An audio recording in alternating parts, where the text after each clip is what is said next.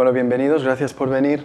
Ah, hoy, bueno, nos han invitado, me han invitado para que cuente un poco mi relación con, con la artesanía, ¿no?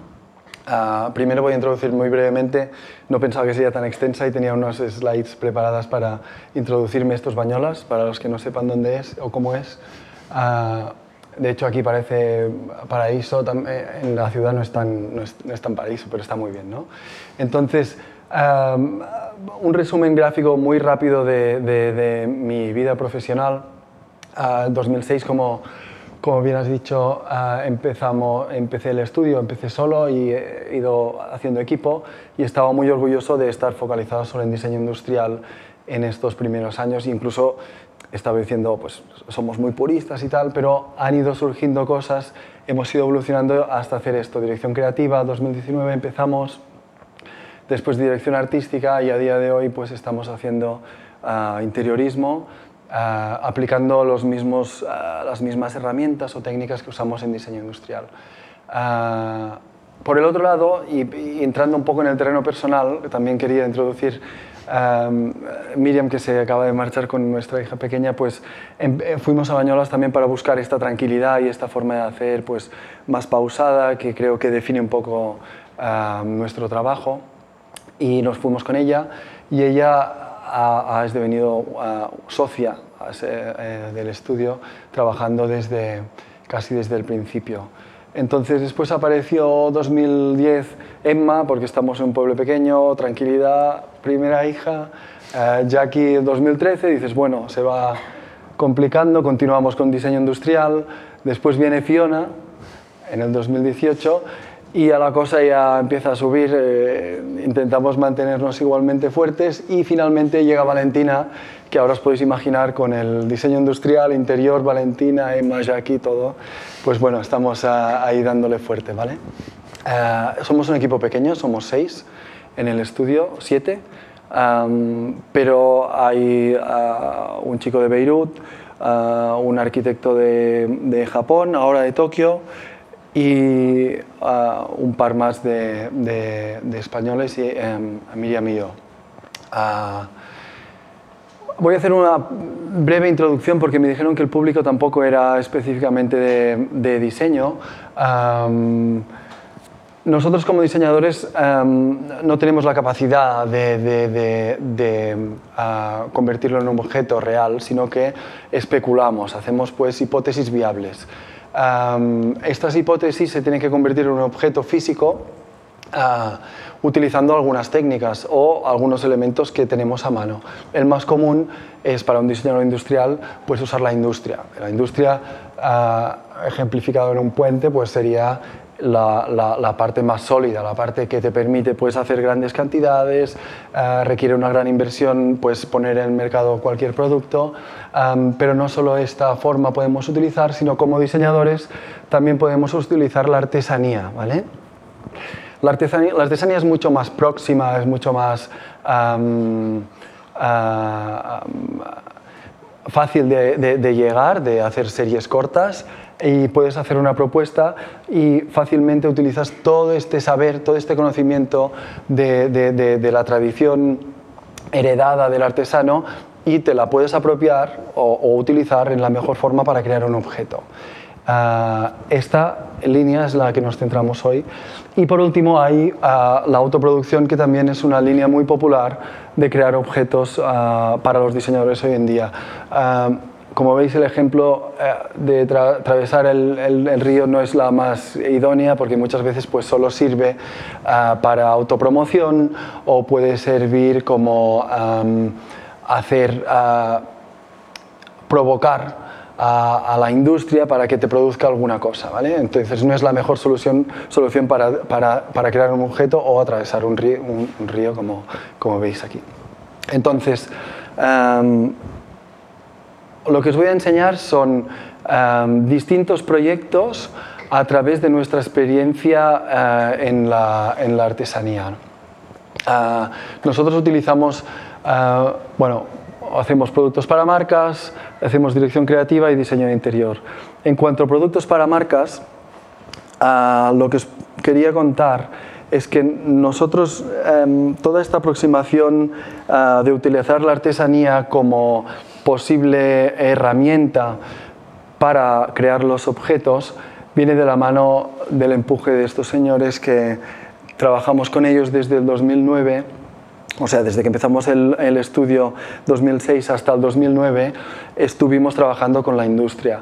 Y con ellos y sus ah, ah, requerimientos o sus peticiones para elaborar pues, platos o emplatados o cosas complicadas que no existían en el mercado, pues mm, me empujaron a buscar una solución. Y esto fue, lo encontramos en la artesanía. Y a partir de este momento, pues fuimos eh, descubriendo todas las posibilidades que nos daba y ahora tenemos digamos, un abanico súper amplio de distintos proveedores artesanos que podemos utilizar para crear cualquier objeto. ¿vale? Entonces yo súper agradecido a estos tres magníficos eh, genios eh, por el soporte que nos han dado. Y voy a empezar ya a explicar los distintas, nuestras distintas experiencias. Primero todo con el Sallé. Claro, eh, por ejemplo, un briefing que nos dieron es, ah, queremos hacer el gol de Messi, ¿vale? Tenemos que hacer un plato que explique el gol de Messi. Entonces no hay un briefing más extraño, no puedes ir a una tienda y pedir un, plato para poner el gol de Messi. Entonces, con Jordi lo que hacemos, con Jordi es el que tiene mi edad, igual que tenemos la relación más próxima, es hacer una sesión, nos sentamos y cómo tiene que ser el gol de Messi, pues me empieza a contar y en este caso Ah, utilizamos la artesanía para crear este, este plato que es como una especie de balón y decidimos pues hacer como la trayectoria de, de Leo Messi ah, en merengues. Entonces te vas comiendo un merengue y te sale un Messi, te comes el otro merengue, te sale Messi, te comes el último, otro Messi y por último pues ah, coges el balón que está hecho de dulce leche, revientas la red y te tomas todo el postre que además es súper sabroso. Entonces esto lo decidimos y claro, teníamos que implementar. Eh, evidentemente el césped sí que está comprado, pero eh, el bol en sí está hecho por un artesano de, eh, que usa fibras, un escultor y después aquí utilizamos un poco de industria también. No, pero es un ejemplo de algo que no existe y que no podría existir si no fuera por este contacto con la artesanía. Entonces, segundo briefing con ellos, casi va por orden temporal, querían hacer una ah, oda al pantumata eh, y no querían poner pan, sino que querían poner solo la reducción de estos elementos que solemos poner encima del pantumata. Entonces teníamos que hacer un plato que representara el pan. Y era tan evidente como casi ah, coger distintas rebanadas de pan. Fuimos a la fundición de aluminio que nosotros tenemos muy cerca del estudio, curiosamente tenemos una muy cerca, ah, y haciendo una técnica de secado de pan, haciendo un molde perdido cada vez, pues ah, hacíamos el, decantado del aluminio y acabamos teniendo pues una tosta de pan única, singular y, y, repetible porque cada una era distinta, donde ellos la usaban para poner encima esta reinterpretación del jamón o de, la anchoa o lo que fuera. Más casos. Aquí, Jordi, otro briefing, claro, es bastante curioso, ¿eh? pero quería hacer una, una hostia eh, que tuviera, una hostia sagrada, que tuviera gusto de pizza.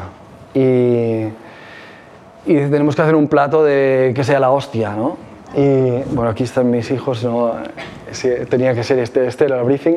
Y entonces yo lo que tuve es, eh, tomé los referentes de los vitrales, ¿es vitral? Sí, ¿no? Es, ah, y fuimos a un artesano del vitral ah, en, en, Sal, e hicimos una, un plato que tiene los distintos elementos de, de la pizza, ah, pero hecho con un vitral porque era pues un elemento como muy, lo veíamos como un elemento muy religioso. Y aquí aprendimos pues la técnica esta del estaño, del cortar el cristal, pero ah, con una, unas, ah, unos elementos bastante más contemporáneos como son los champiñones, las anchoas y los tomates. ¿no? Otro briefing del celler era una, una, copa que nos pidió, esto es uh, repulsado de, de cobre, y curiosamente, pues uh, Josep uh, Roca, el mayor de los hermanos, que es el sommelier, pues nos pidió de hacer unas copas de cobre porque leyó que tenían una reacción muy especial con el vino. Y usamos un artesano del repulsado, también bueno, cerca de Barcelona, para hacer estas copas mínimas, porque lo, que pretendía es que em, quitar el olor y probar el, el, vino en estado puro, porque el cobre en reacción con el vino pierde el aroma. Entonces hicimos estas copas que son para degustar son un auténtico desastre porque no notas el vino, no notas el gusto. Entonces lo hicimos para probarlo y realmente verificó que no tenían que usarse nunca más. Entonces, ah, gracias a la artesanía, pues pudimos hacer esta serie corta, hicimos unas 12 de cada una. Ah, otro briefing es que querían servir ah, el pan con unas cestas de pan de una forma como muy un poco ancestral, bueno, cestas de mimbre o de algún tejido natural y nosotros en la Costa Brava hay varios uh, tejedores que aún no usan, fuimos ahí con nuestro diseño y al final nosotros diseñamos esto que es un carrito uh, para transportar el pan, uh, pues que tiene su, su parte de, de, de, storage, bueno, de, de, contenido de pan y en la parte de, de, cortar el pan arriba y lo sirven ahora mismo, hay tres en el salle pues dando vueltas por ahí. Ah, esto también es un ejercicio de uh, cera perdida ah, con la industria joyera. bueno, lo hicimos también localmente y es que cada hijo, cada hijo de, de, mis hijos, cada uno de ellos, cuando tienen cuatro años, les hago diseñar una, una cubertería a, ciegas. ¿no? Entonces, Emma diseñó primero toda una cubertería como eh, bocetada, que era como muy orgánica, y después Jackie, que es un gran fan de, los dinosaurios, pues como comía con los dinosaurios, pues le puse una cuchara y un, tenedor al final del dinosaurio y, después podía comer con esto. Entonces esto en el selle se usa también para los postres, que es digamos la parte como más, más fantástica. ¿no? Uh, ¿Qué más? Bueno, ya dejo el sellé y empiezo uh, con, con, la cerámica. Uh, la cerámica es una de las grandes, uno de los grandes materiales que me ha interesado siempre muchísimo por su plasticidad, por sus posibilidades, por, por su humildad. ¿no? Al final es, es, tierra y solo la horneas, ¿no? No, hay, no hay un producto más básico y más sencillo. Pero requiere de una gran habilidad eh, y, y, de un gran conocimiento. Entonces, um, cuando nos vino Cervezas Alhambra para pedirnos eh, que hiciéramos alguna obra, uh, hacían una, antes de la pandemia, pues cada año elegían un artista y le pedían para hacer uh, una obra que representaba la artesanía local o, o nacional, que representara, eh, que se llamaba Crearse en Prisa y que realzara sus valores. Entonces yo tuve muy claro que como vivimos cerca de la Bisbal, pues hacer algo en la Bisbal. Y tomé esta oportunidad para usar, usar una técnica que siempre también me ha traído mucho, que es la extrusión. Uh, la extrusión se usa en unas máquinas muy gordas que se llaman galleteras, que también es uh, súper ecológica porque lo que sale mal lo vuelves a meter ahí y no hay, no hay pérdida de material. Y te va sacando como churros a través de un molde que tú creas un perfil del, del churro en sí y después te, te hace cualquier geometría. ¿no? Y aprendimos, una cosa que es muy importante es aprender muy bien las limitaciones o posibilidades que tiene el artesano. Entonces, aprendimos que de una forma bastante fácil y con nuestras habilidades pues podíamos generar las boquillas de extrusión en nuestro propio taller con mucha facilidad, que era hasta el momento era una, un elemento que para el artesano era muy difícil y tenía un gran coste. Entonces nosotros creamos una serie de perfiles totalmente únicos eh, y singulares eh, justamente para hacer un bosque de, torres en, uh, en, Granada, en un patio cerca de la Alhambra, donde nosotros pensábamos instalar, bueno, instalamos de hecho, uh, me parece que eran unas 30 torres de, de, de 2 metros hasta 6 metros de alto, toda de cerámica, solo con la estructura mínima, uh, usando dos técnicas. Esta era la principal, que era la de extrusión, la más novedosa, que cuando hicimos que normalmente nuestro artesano siempre había hecho uh, extrusión de máximo tres agujeros, que era esto. Claro, nosotros le vinimos con una de 12 agujeros y de un tamaño gigante, ¿no? Entonces, em, él tomó el reto y lo hicimos posible entre todos. Ah, un poco el concepto aquí era que la belleza iba por dentro, pues ah, ah, por eso esmaltábamos por dentro, que era la parte más bonita, igual que hacen pues en la, en la Alhambra, ¿no? que por, por, fuera pues tiene una estética más humilde y por dentro es lujo máximo. Entonces aquí era un poco la oda a la Alhambra. Y la segunda técnica que utilizamos era el torno con Aloy Bonadona, que es otro grandísimo artesano muy cercano al estudio, que está en Quart y que hizo pues unas piezas ah, gigantes, cada una de como metro veinte, que apilabas pues cinco y tenías unas torres bastante importantes. Esto era como le dejamos su taller después de nuestra producción. Ah, tuvimos que alquilar una fábrica, que de hecho aún la tenemos alquilada, para poner todas las piezas en, en Bañolas mismo, una antigua farinera, harinera.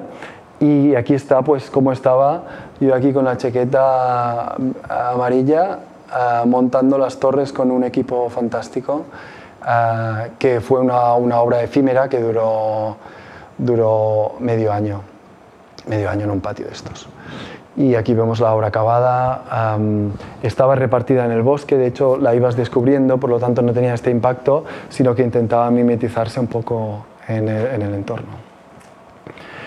Y siguiendo, siguiendo con el Alhambra, pues una vez terminamos esto, nos pidieron de hacer ah, también algunos productos de merchandising y en este caso usamos el torno, bueno, perdón, aquí es colada y esmaltado también por dentro, que hicimos esta colección ah, de autor que también hacían cada año, pues con la 1925 de litro y medio, pues te regalaban un par de...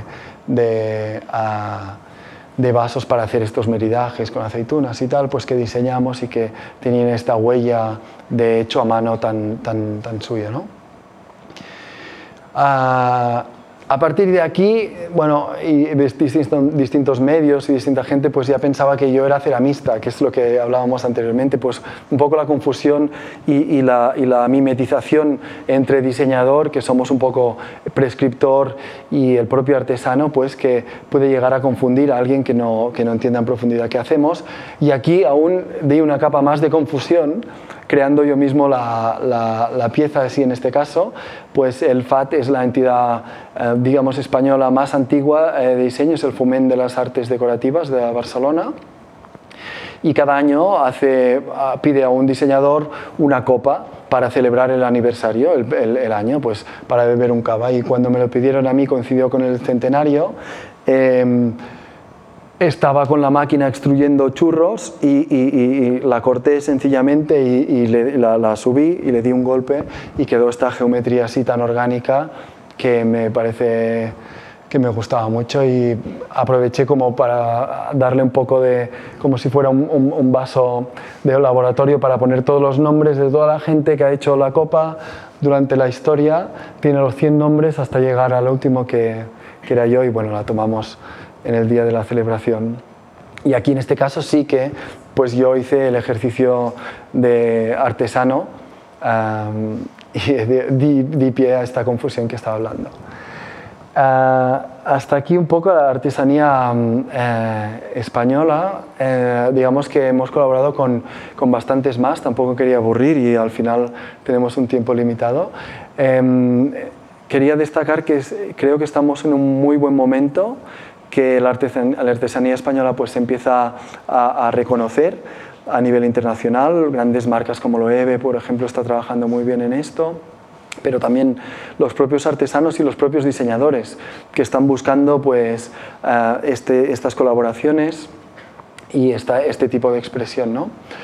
Ah, nosotros también trabajamos en, en, Japón, tenemos la suerte de tener varios clientes y cada vez que, que, voy pues pido a nuestra representante que me organice alguna visita a algún artesano ah, sin tener muy claro qué, qué, voy a hacer y qué voy a encontrar. Y en este caso organizamos en el, en el noroeste de la isla, en una, en una ciudad que se llama Takaoka, ah, que es la, una, un pueblo pues, que está muy reconocido para por su trabajo metalúrgico, bueno, en metal ah, repujado a mano. También trabaja muy bien las campanas, ah, la sonoridad, la acústica.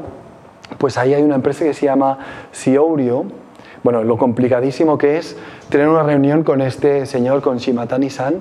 Ah, se tiene que pedir al chairman, al chairman del gremio de artesanos metalúrgicos em, que quieres ir a visitarlo. Tienes que pasar tu currículum y te tienen que aceptar, tienen que ver que, que no vas a molestarle, que vas ahí a aportar y que, bueno, que intentar mantener un poco pues, em, el, el, confort y, y, el atractivo pues, de estos artesanos. ¿no?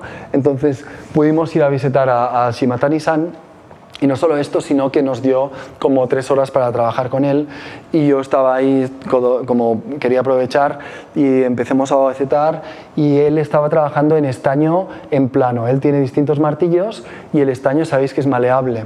Aquí el estaño no se puede utilizar porque el estaño tiene plomo el que se suele usar aquí, y ahí es estaño puro y no es, es uh, food safe, es, digamos, se lo puedes usar para, para, comida allí. No solo esto, sino que te ponen también trozos de estaño, un pez de estaño en la bebida también para, para purificarla incluso. ¿no? Uh, entonces, con él que hacía estos platos planos que eran moldeables, pues le, le, pedí de hacer un bol, porque aprovechando pues la relación con el sellé, a tener un plato que pudieran pasar cosas y si cuando se lo llevé, claro, se les interesó muchísimo porque pues tiene esta plasticidad que les permite hacer una sorpresa y doblar de forma mágica y abrir pues un plato que en otras condiciones parecería totalmente fijo, ¿no? Entonces, aún hoy en día, pues en, la fábrica de, de Shimatani-san, pues lo están produciendo y lo están vendiendo en, solo en Japón este es otro, otro proyecto que estamos haciendo ah, internacional, lo estamos haciendo en Bali, es, es, muy reciente, empezamos hace, hace dos años.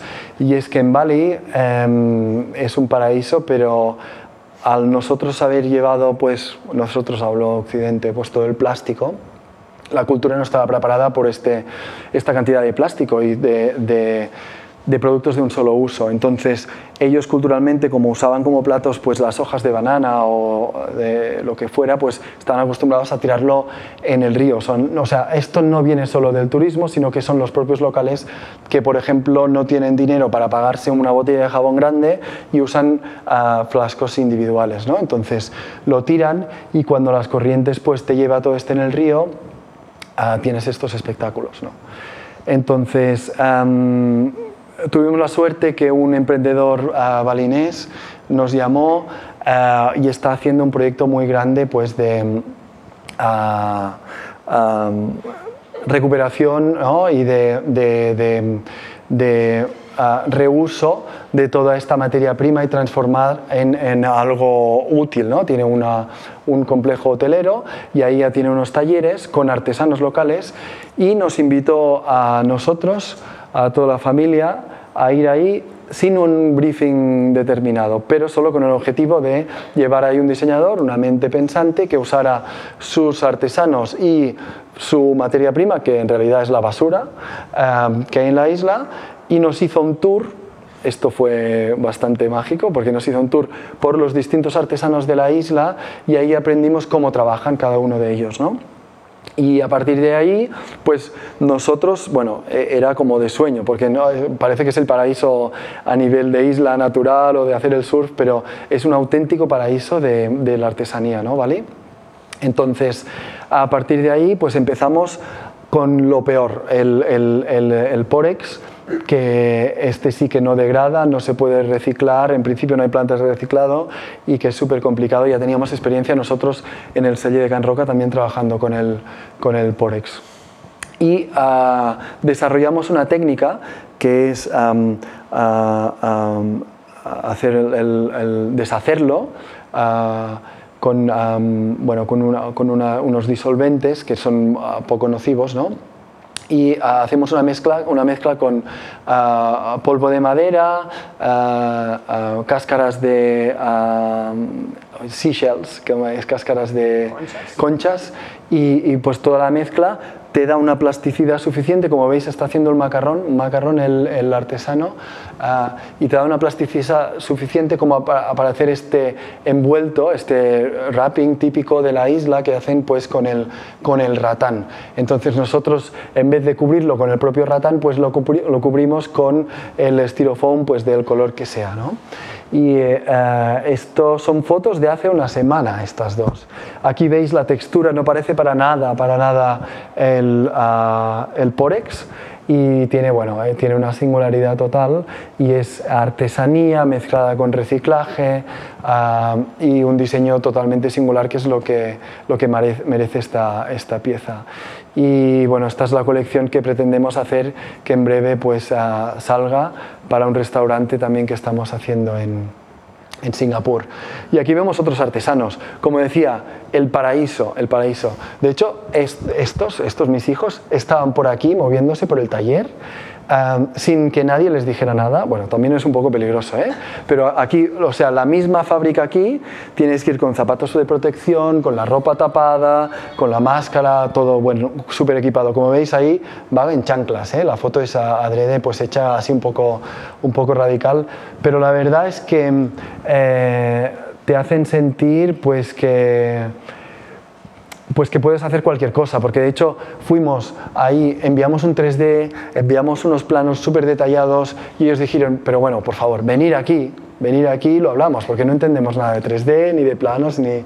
Entonces, claro, fuimos ahí y, me encuentro que tenía que estar ahí dibujando en la libreta en este momento y no usar ninguna de las, de las técnicas ni todo este proceso súper complicado que hicimos previamente para llegar hasta este punto. Entonces, em, un disfrute máximo. Esto es un resultado, esto es una, una, una, de las piezas que vamos a hacer, es un fermentador para, para, para chefs.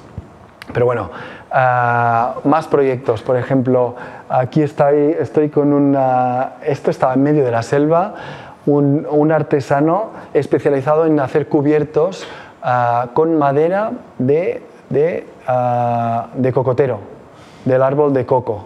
Entonces, normalmente usan las partes de más arriba y tenía ahí unas tiradas muy, oscuras y dije, ¿qué son estas? ¿no? Y dice, no, no, son la parte de más abajo que no la quiere nada porque es muy, muy fea y dijimos, pues esta es la que nos vas a hacer. Y yo decía, encantado, así sale más barato, nos sale perfecto y vamos a, a usar toda esta madera que no usamos para nada. Y aquí veis el proceso o sea, aunque lleve el plano, aunque lleve un 3D, aunque lleves eh, eh, las gafas de realidad virtual, ellos lo que prefieren es, llevas un papel, lo recortas, se lo cuentas y saca, pues de la parte, este, este en concreto es de bambú.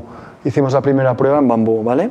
Pero es la corteza del bambú, el bambú recortado y lo hace todo aquí con nada más que estas herramientas que hay aquí, ¿eh? no, no, no, hay nada más. Ah, sierra de disco, unos informadores, unos machetes y, lo probé yo de hacerlo y es dificilísimo, dificilísimo.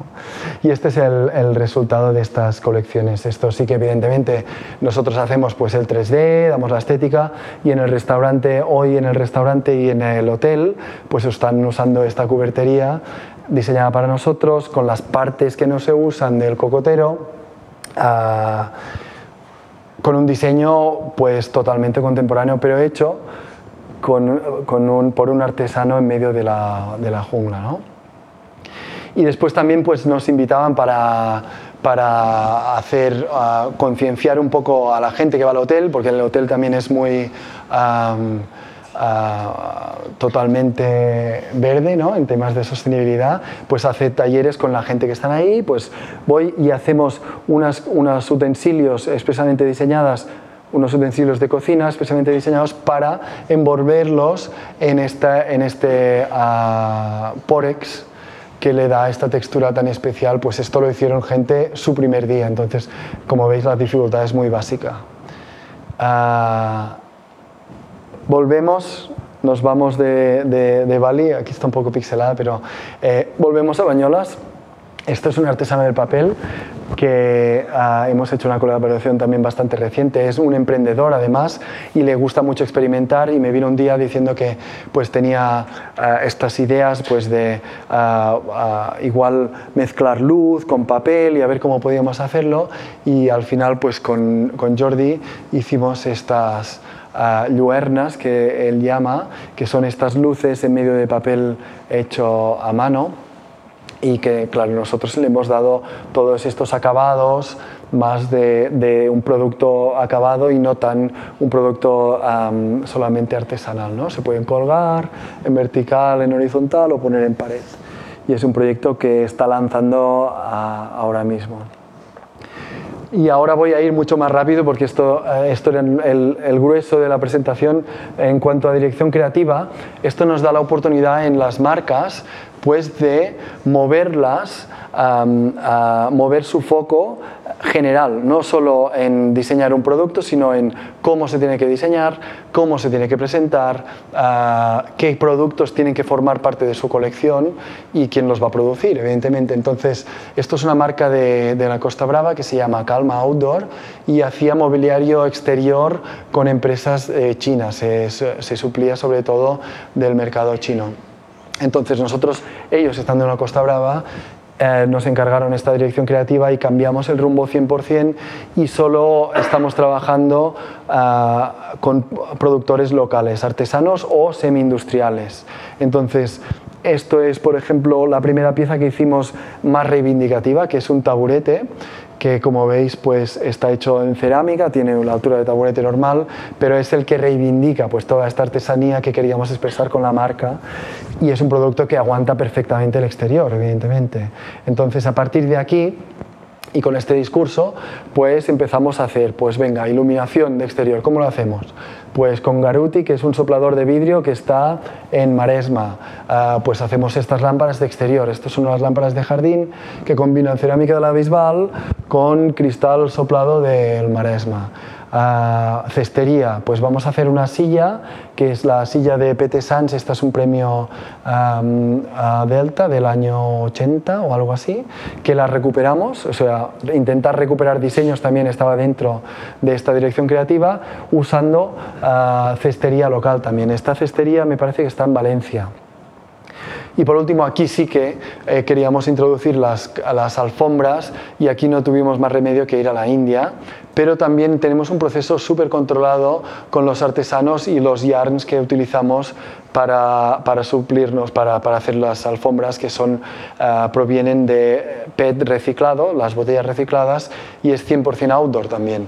Entonces tenemos una una alfombra que es outdoor total, hecha a mano y con botellas recicladas. Y esto forma un poco pues, el eto de esta, esta marca. Otra dirección creativa, eh, Isis Atelier, era una marca, un taller de cuero de altísima calidad, o sea que tienen unas máquinas que te permiten coser unos grosores que, que te pueden coser la mano entera. Eh, y tenía la silla BKF, que es la, silla mariposa en su catálogo, pero solo esta. Entonces nos vinieron a decir, pues, ¿cómo podemos hacer que este taller se transforme en una marca? Hicimos un branding junto con los de ah, un, estudio de diseño gráfico de Barcelona que se llama Run, ah, con los que también hicimos el branding de, de, Calma y que hacemos el del Saller también. Y eh, esta marca, pues que solo tenía la, la, BKF, que es la de arriba a la izquierda, pues la llenamos de clásicos del diseño para darle un porte y darle credibilidad que no solo tenía este super icono, sino que puede tener otros eh, iconos, incluso de, Miguel Milá, de André Ricard, eh, de Tony Arola, entre otros um, superestrellas del diseño español. Y por último, pues algunas, ah, algunos proyectos de diseño interior relacionados también con la artesanía. Este es un proyecto que hicimos en Helsinki, que ah, nos pidió la Embajada Española de Helsinki hacer un proyecto de co-creación ah, de su sala principal, principal de reuniones informales en, en, la Embajada junto con este que es Mikko Lakonen, que es un diseñador finlandés, el de la camisa azul y consta, el, proyecto básicamente era, cada uno aportaba sus artesanías y codiseñábamos juntos. Por lo tanto, yo fui a Helsinki, fui a, Finlandia pues varias veces a, ver distintas artesanías y distintos artesanos y lo mismo, pues Mico hizo lo mismo en nuestra zona. En nuestra zona pues elegimos de nuevo Aloy Bonadona para hacer las, las, mesas en cerámica y ah, por ejemplo en Helsinki utilizamos esta, esta técnica antigua que hacían los cestos em, que se llama parre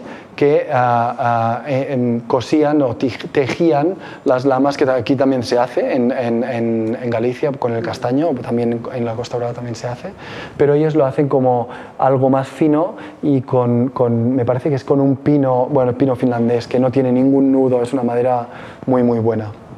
Y aquí veis pues cómo mezclábamos el corcho ah, de España con las técnicas de hacer los cazos de las saunas ah, también finlandesas. Haciendo el taburete, pues era la misma técnica, le damos la vuelta y poníamos la mezcla cultural que como resultado pues teníamos una sala ah, bastante informal porque las embajadas tienen un tono como muy formal y muy serio y entonces les hicimos todo tamburetes, taburetes, alfombras, sentadas bajas, como más para estar más relajado y en comunión con las dos, con las dos culturas.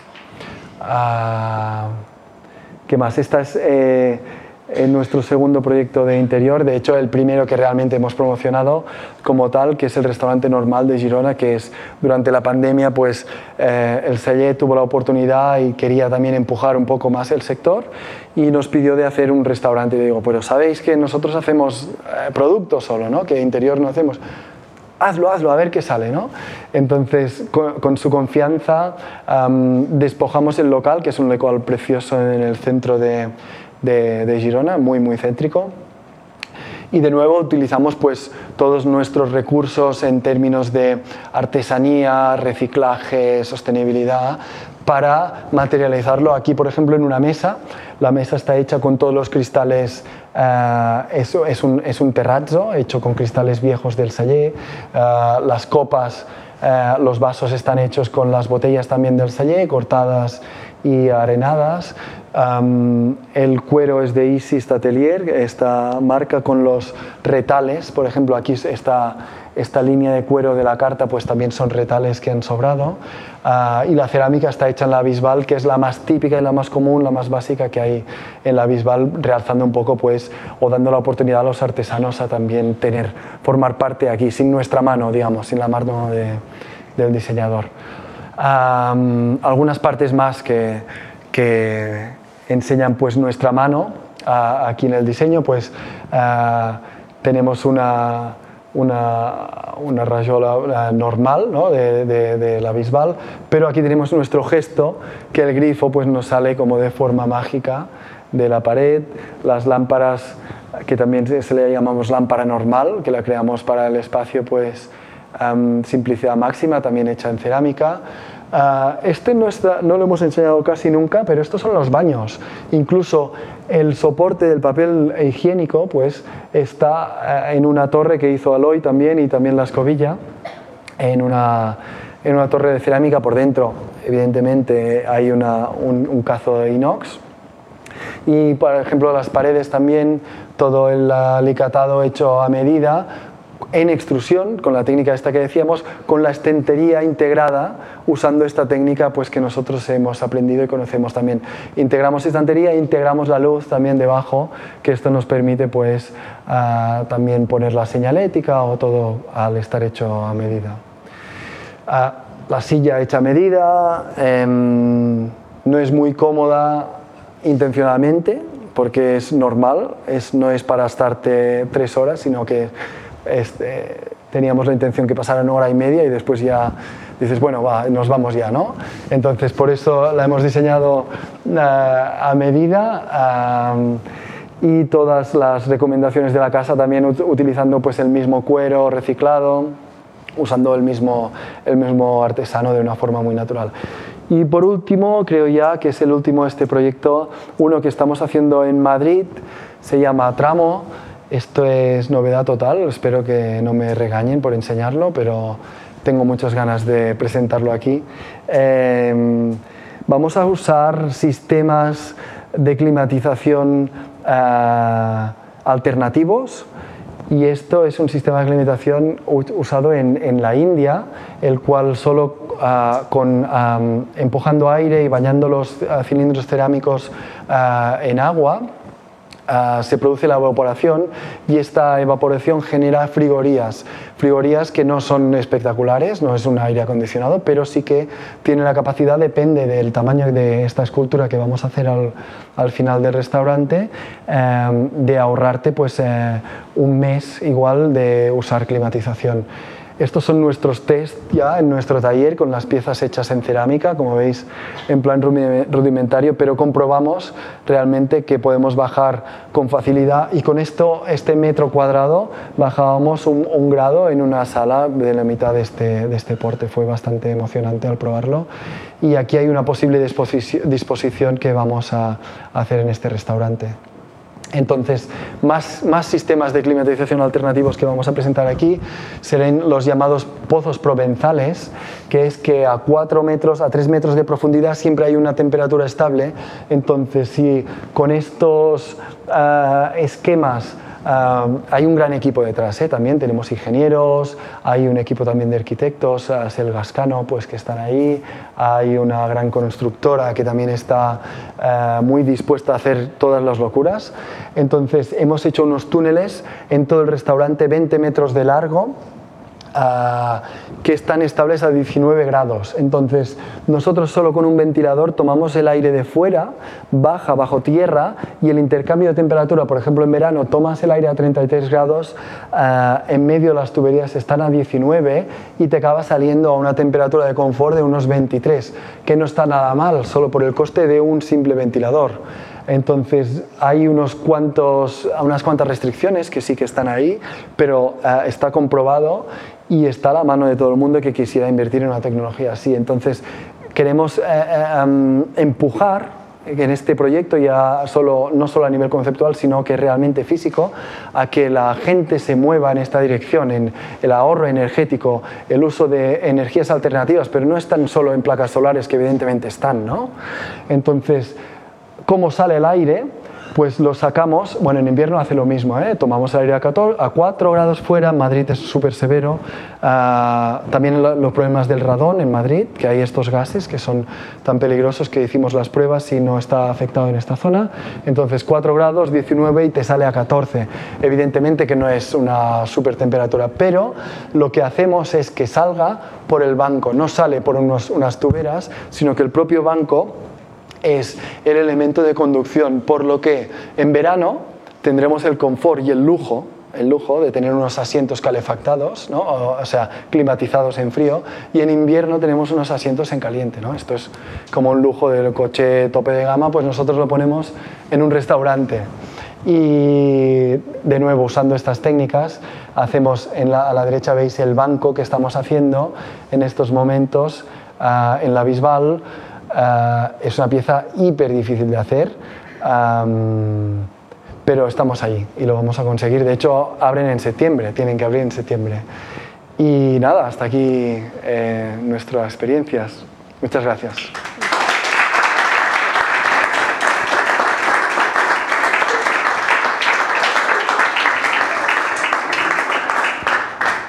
...45 minutos, ¿eh? Fantástico. No está mal, ¿eh? Muy bien calculado. Pues bueno, tenemos la oportunidad de hacerle algunas preguntas a Andreu, seguir hablando un rato más. Andreu, eh, bueno, veo que además algo que también ponías en tu web es que te consideras un inventor, en realidad, ¿no? Un diseñador que trabaja con artesanos y un, una especie de, de, inventor a la antigua usanza. Sí, sí, bueno, claro. De hecho, yo de, de, formación soy ingeniero en diseño industrial. Entonces, yo cuando tenía la edad de, mis hijos ahora, pues lo que quería era ser inventor. Y empecé haciendo un, par de años de, un año, un año de electrónica.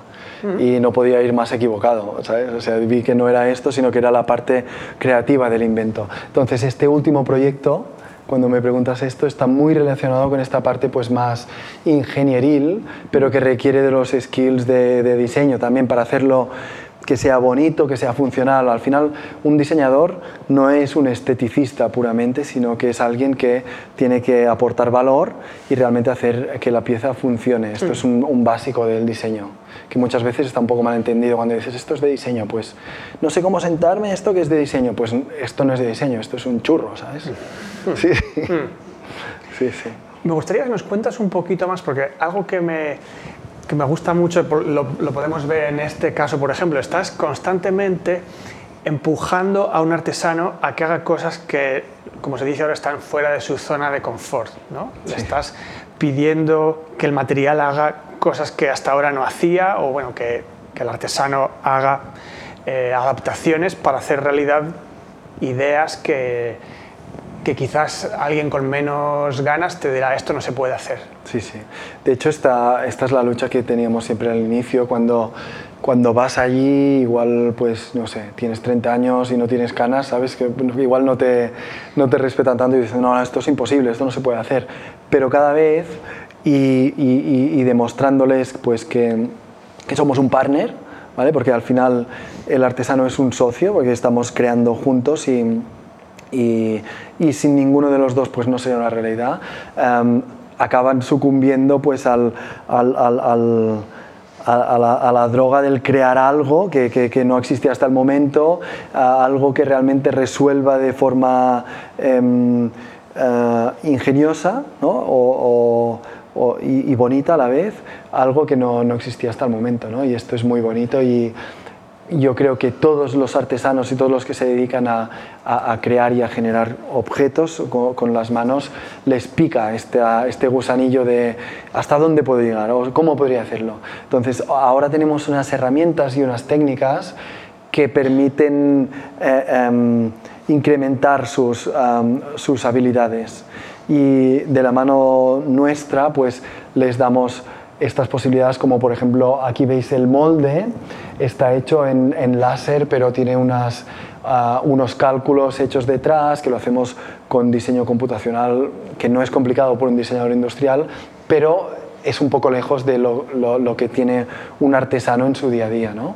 Entonces, claro, les ofrecemos también unas herramientas que les permiten crecer. Sí, sí.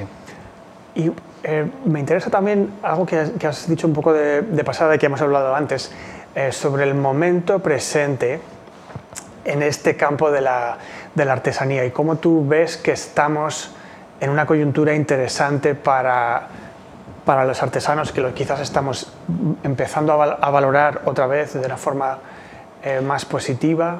Sí, bueno, yo, yo, creo que esto es un, un, un poco una, una, tendencia global uh -huh. donde eh, se empieza a tener respeto a esta, a esta tradición y este conocimiento eh, heredado, ¿no? Un poco, y que los primeros a respetarlo muchísimo somos los diseñadores, los cuales que buscamos y preguntas dónde has hecho esto, con quién lo has hecho, quién es, ¿no?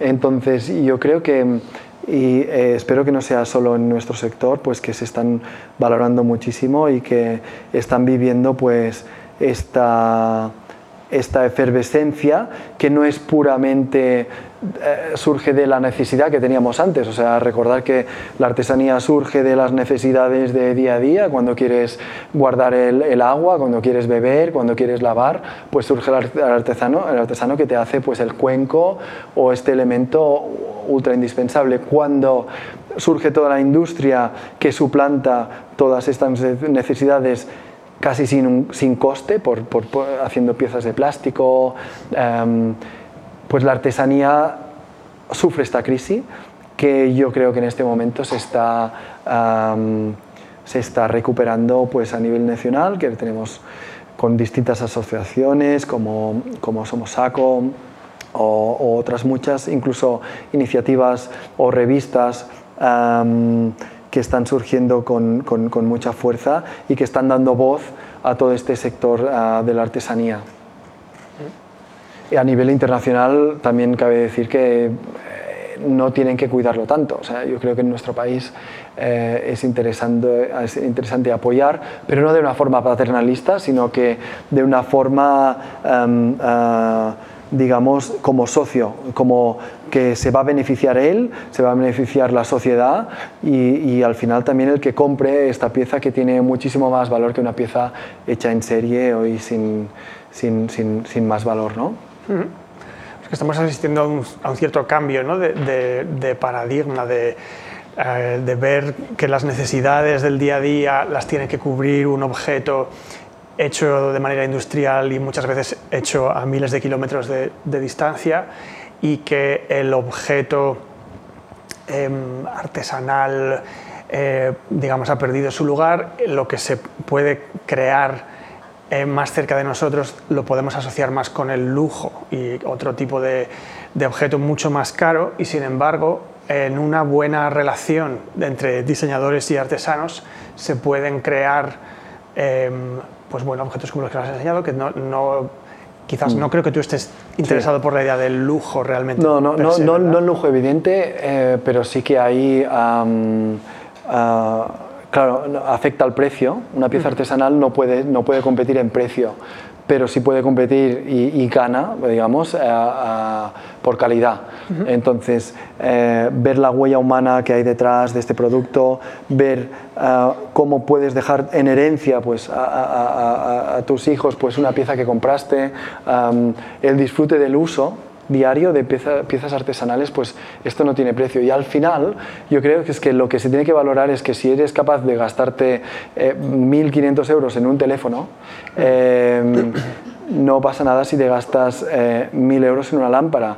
Hay muy, poco, muy poca gente aquí que ah, puede gastar mil euros en una lámpara cuando dice, pues si tengo la de IKEA, que da igual, IKEA están haciendo muy bien también, ¿eh? pero pongo solo como ejemplo, por 30 euros, ¿no? Entonces te va a aportar algo muy distinto esa lámpara eh, a nivel de calidad de luz, a nivel de cómo ha estado pensada, cómo ha estado fabricada. Entonces es un poco educar, educar como otros países, eh, eh, Finlandia, Dinamarca, en, en, general Escandinavia o Japón, donde la gente se gasta cantidades muy importantes para conseguir pues, un jarrón, para conseguir piezas funcionales, una silla, una vajilla. Pues nosotros aún tenemos eh, la Cartuja de Sevilla, pues que hacen unas vajillas eh, extraordinarias, em, tenemos Ladró, pero hay otros muchísimos artesanos, artesanos em, locales que están haciendo piezas fantásticas a precios muy muy razonables, que igual valen em, el doble de una pieza normal, pero te van a durar cinco veces más y no tienen nada que ver. ¿Te, parece que Mallorca es un lugar interesante en concreto en este, en este terreno? sí. bueno, yo creo que ahí hay como una energía, igual el hecho de ser isla ha permitido conservar un poco pues esta autenticidad artesanal. De hecho, eh, ayer nos fuimos a, antes de ayer a esas salinas mm. y, y, sin buscarlo nos, nos cruzamos con Huguet y Huguet, nosotros estamos haciendo un proyecto uh, que los queríamos prescribir y hacer unas piezas a medida para un, un hotel que estamos haciendo en Madrid. Y, y, claro, paramos ahí y es que es fantástico, es alucinante, pero es un ejemplo perfecto de cómo la artesanía pues puede revivir, pero no solo revivir, sino que ser un, un caso de éxito uh, empresarial. Uh -huh. Y, y, y, un referente a nivel internacional también. Huguet, si recuerdan, ha sido uno de los primeros invitados en este, en este formato con el que hemos hablado, eh, que fabrican baldosas hidráulicas. Han sido los grandes recuperadores de esa artesanía que se había, bueno, se había perdido realmente durante unos años y ellos lo han, lo han reintroducido muy, muy bien trabajando también con diseñadores. Gracias, Andreu, por haber venido y eh, te deseamos muchísimo éxito en todos los proyectos que estás desarrollando. Muchas gracias. Gracias. Gracias.